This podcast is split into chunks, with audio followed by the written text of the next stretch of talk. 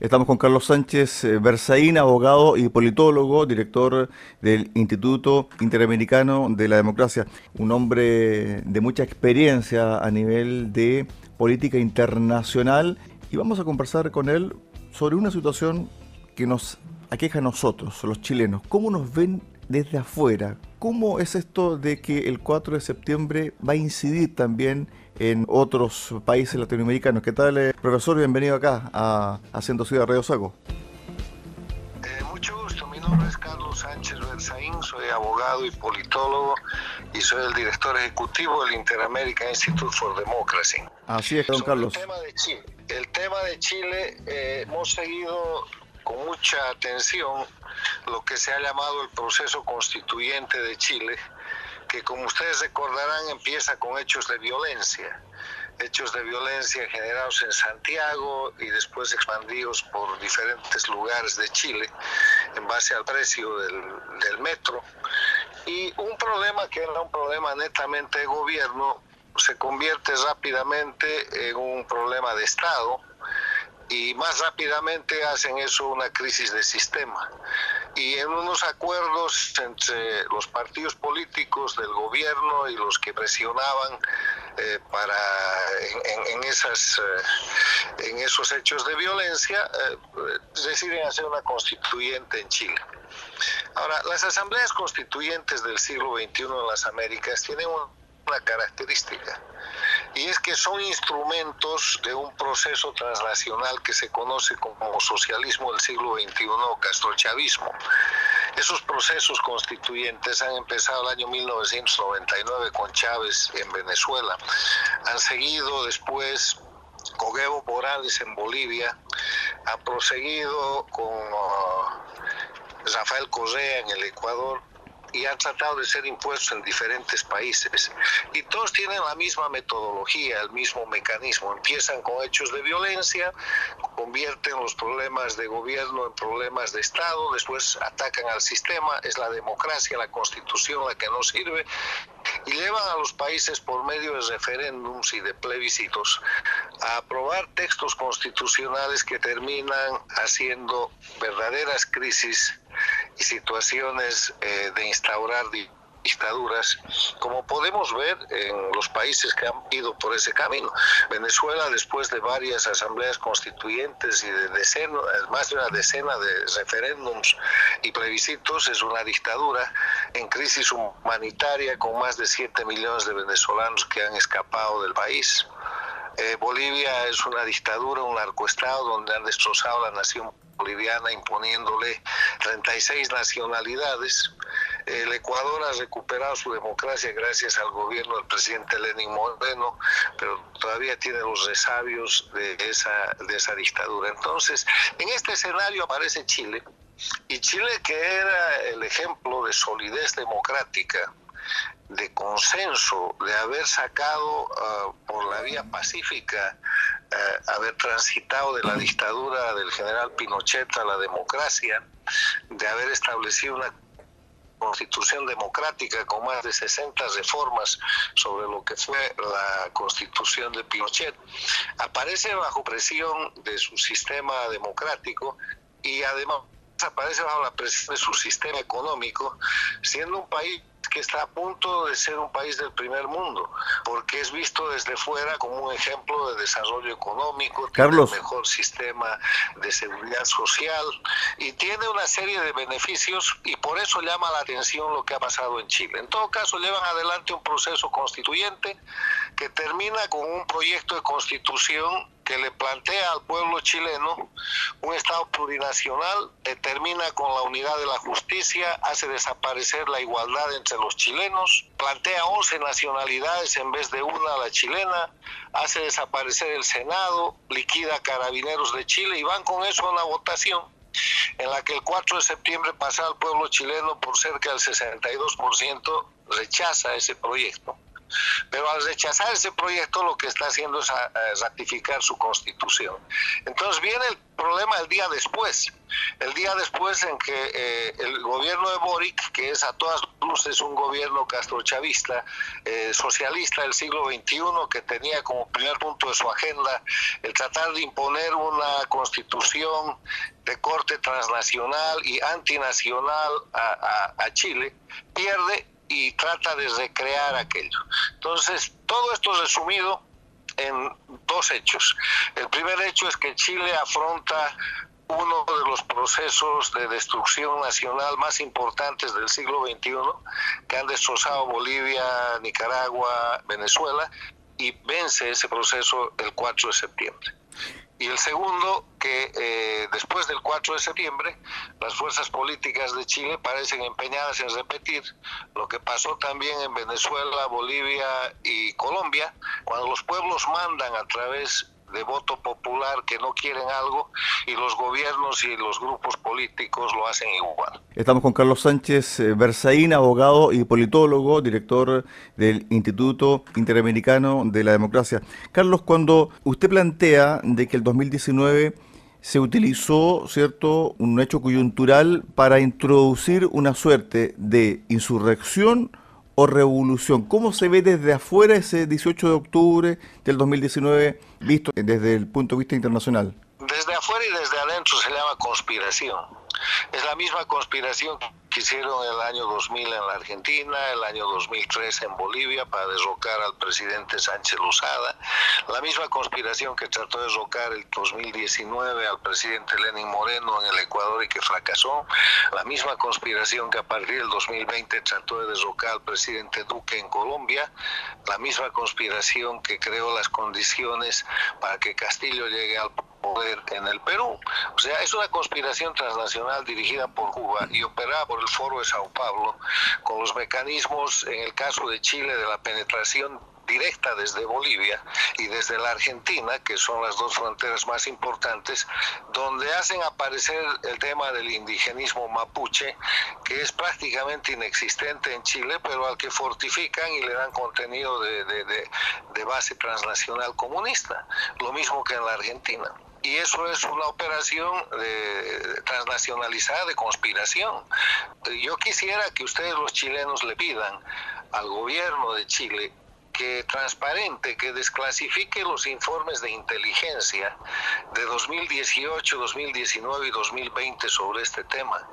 Y se van a encontrar que eh, esta es una conspiración que viene eh, desde fuera, operada por las embajadas de Argentina, de Venezuela, por el consulado y los diplomáticos de Bolivia y por todo ese sistema que forma parte del socialismo del siglo XXI, que liderado por Cuba está integrado por Venezuela, Bolivia y Nicaragua y apoyado por los gobiernos de Argentina y de México. Ahora se incorpora eso Boric con gran entusiasmo, pero una posición pasiva porque no tiene capacidad de influir internacionalmente con la cantidad de problemas internos que tiene. Eso visto de afuera o de adentro, eh, señor Higueras, eso es conspiración. Y es una conspiración repetida, eh, metodológicamente implementada y sostenida económicamente porque para eso se necesita mucho dinero. Dígame usted cómo eh, supuestos indígenas en las puches en, en, Chile o en el sector argentino o supuestos indígenas eh, quechuas en, en, eh, Ecuador o supuestos indígenas aymaras en Bolivia tienen capacidad para tomar las calles, para incendiar, para generar explosiones, para sostener cientos o miles de personas en la calle. ¿Cuánto cuesta esa logística? Ese, ¿Qué plan es ese? O sea, es, es, es clara la, la intervención internacional del caso chavismo o socialismo del siglo XXI y por eso yo vuelvo a mi recomendación. El pueblo chileno debería exigirle al gobierno que desclasifique los informes de seguridad y de inteligencia del 2018, 2019 y 2020 para darse cuenta que todo esto ha sido una conspiración en la que eh, los sectores políticos han terminado siendo cómplices por no cumplir su responsabilidad de cumplimiento de la ley. Estamos eh, con eh, Carlos Sánchez, quien también fue ministro de Estado en Bolivia cinco veces y también fue ministro de la Defensa Nacional algo sabe también con respecto al tema de seguridad interna y externa. Con respecto a todo este proceso, ¿cómo Chile logró salir fortalecido el 4 de septiembre? ¿A qué lo atribuye usted, eh, Carlos? Se llama Nación Chilena.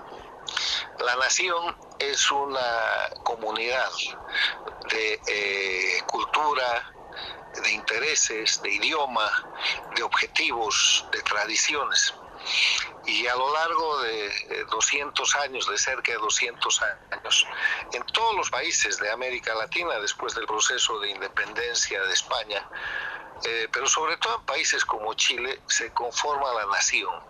La nación chilena, que es lo que el caso chavismo quiere quebrar la nación quiere decir una unidad de, cultura, una unidad de conceptos, una unidad de objetivos, ¿Qué es lo que tienen los chilenos, no importa su condición social, su posición económica, primero son chilenos. Y eso es lo que han demostrado con ese 62% de votación, que es lo mismo que demostraron los bolivianos el año 2008 y 2009, cuando fueron masacrados, más de ocho masacres eh, seis gobernadores de nueve presos o exiliados, eh, violencia por doquier eh, para imponerle la constitución del Estado plurinacional. el pueblo boliviano defendió su nación, pero fue impuesto por la fuerza un, texto de constitución donde dice que hay 36 nacionalidades que así proclamadas arbitraria y fraguadamente no han logrado que, crear, quebrar la nación boliviana que sigue firme. En Chile ha ganado la nación chilena, que ya le digo es el sentido de patria que tienen los chilenos, más allá de las conveniencias políticas y más allá de la intervención externa que ha sido muy clara. E, e, se llama nación, lo que ha pasado en el Ecuador se llama nación ecuatoriana, lo que está pasando hoy día en el Perú, que es extraordinario, se llama nación peruana.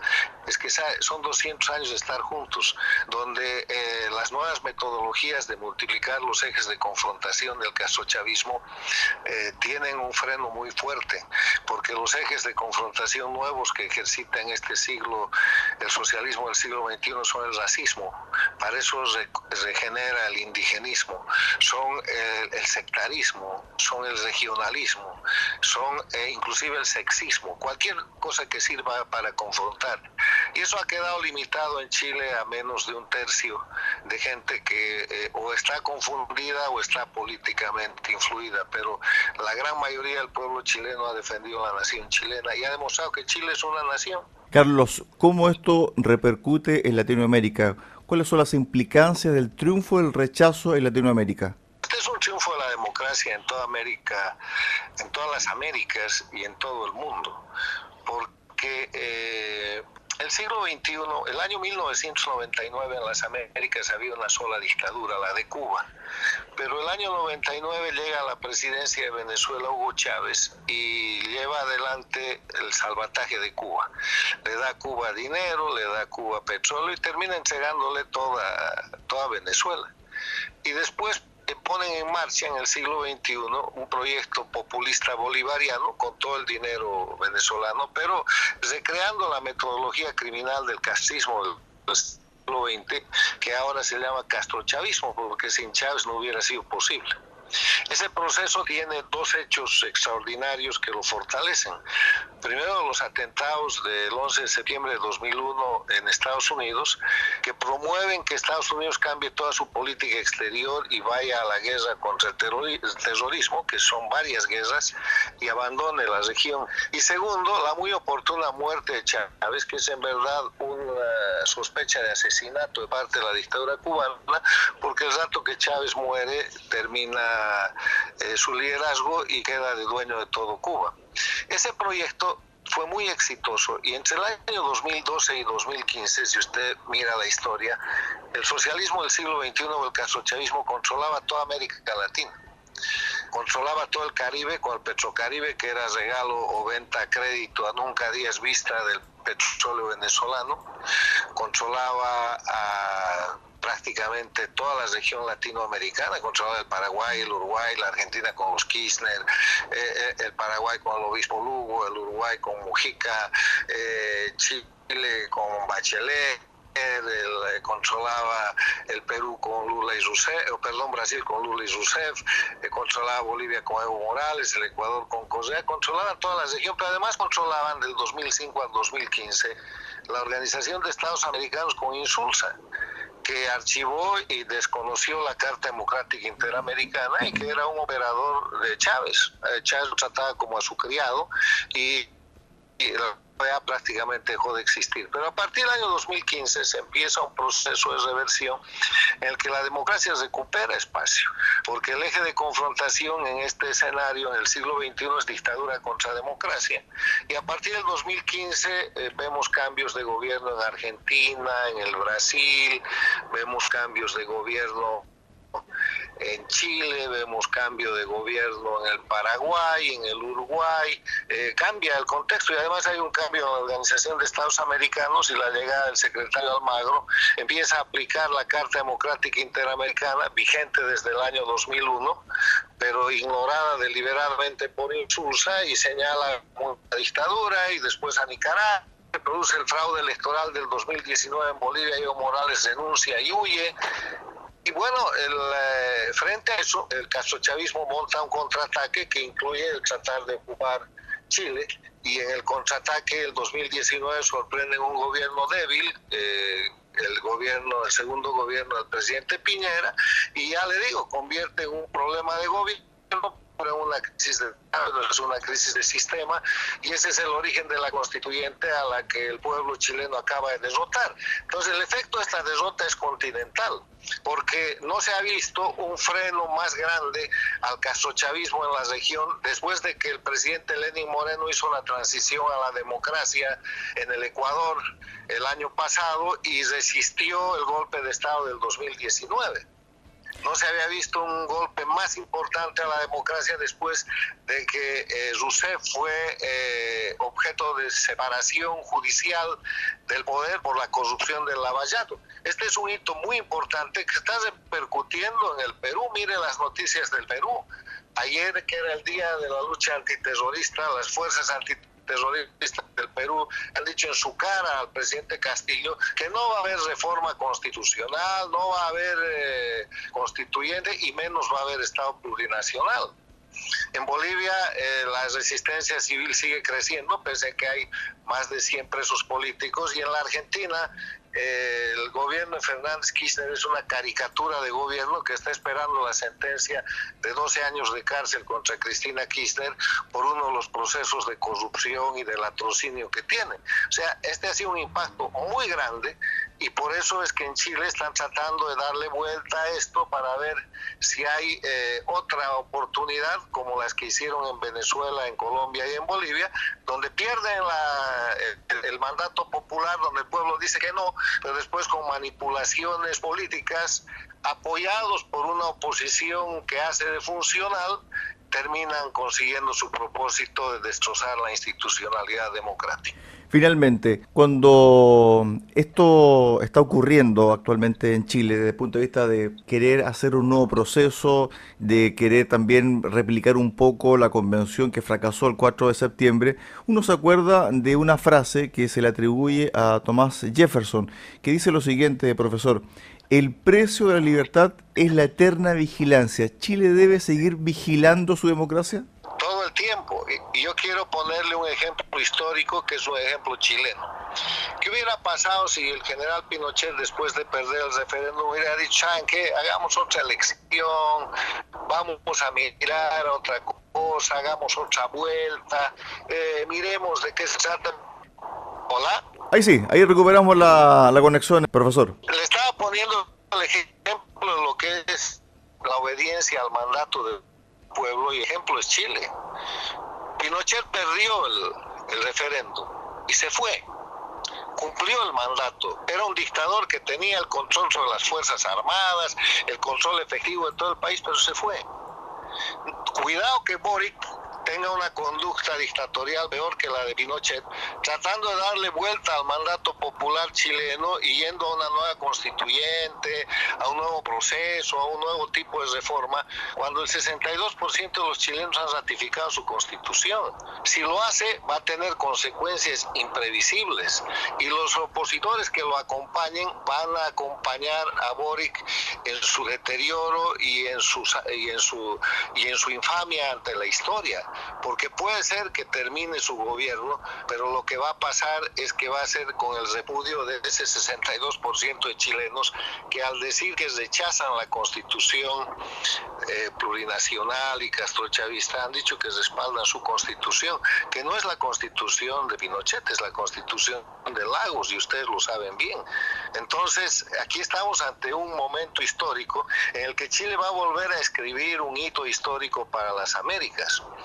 Lo hizo cuando Pinochet perdió el referéndum Ahora Boris pierde el referéndum y quiere hacer otro. Entonces eh, está en una condición antidemocrática mucho más grave que lo que ustedes llaman el dictador Pinochet. Estuvimos con Carlos Sánchez Berzaín, abogado y politólogo y director del Instituto Interamericano de la Democracia, acá en Haciendo Ciudad, en Radio Sago de Osorno y Portomón. Gracias por estos minutos, profesor. Un abrazo y buena semana. Chao, chao. Buenas tardes.